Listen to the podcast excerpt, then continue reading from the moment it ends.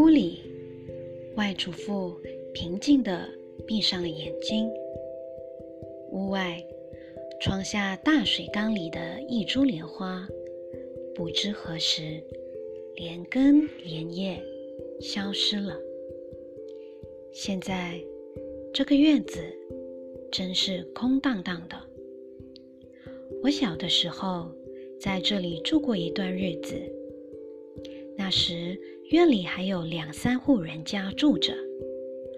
后来人们嫌它破旧。一户一户的搬走，四五年前便只剩外祖父一家了。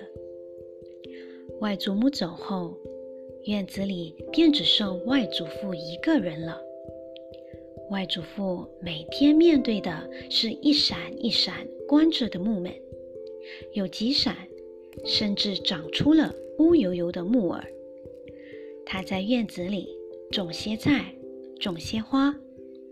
菜是绿的，花是红的，但院子还是冷清的。大水缸里的莲花倒是一年一年开着。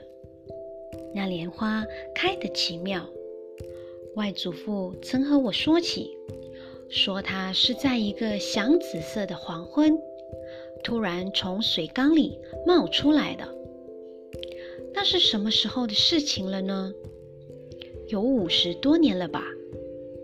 五十多年来，它一直开在这大水缸里头，四五张圆圆的莲叶，一年只开一朵莲花，且终年不谢。只是大多数的时间都是含苞的。以前外祖父站在屋里，推开窗子往下一望。就能看到它。外祖父一看它，它便擦擦擦的迅速开放，像极了一张仰面微笑的少女的脸孔。花瓣底部粉红粉红的，顶部雪白雪白的，明媚娇艳的很。大家都说这莲花有灵性，只喜欢外祖父一个人。世上怎么会有这么奇怪的事情呢？我听妈妈说，外祖母偶尔还会妒忌他呢。我对他倒不是很感兴趣。从小到大，我看到的他几乎都是含苞垂首，一副爱理不理、无精打采的样子。除非外祖父陪我一起看。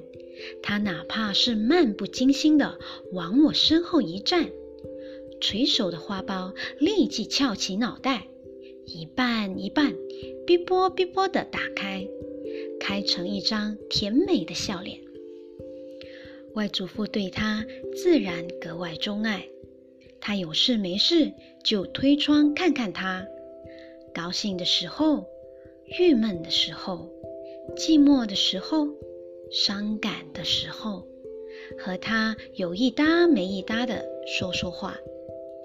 莲花自然不会说话，但是他会很安静的仰着面孔看他。他说什么，他都爱听，都理解，都愿意分享。难怪外祖父无论如何也不肯离开这座破落的院子。我想。他是不愿意离开这株莲花吧？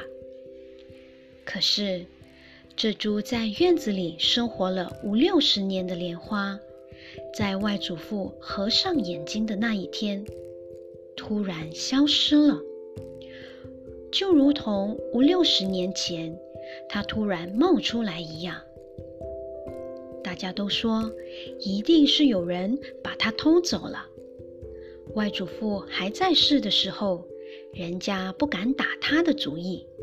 他死了，眼馋的人便趁机动手。它实在是一株不同寻常的莲花呀，谁不想要呢？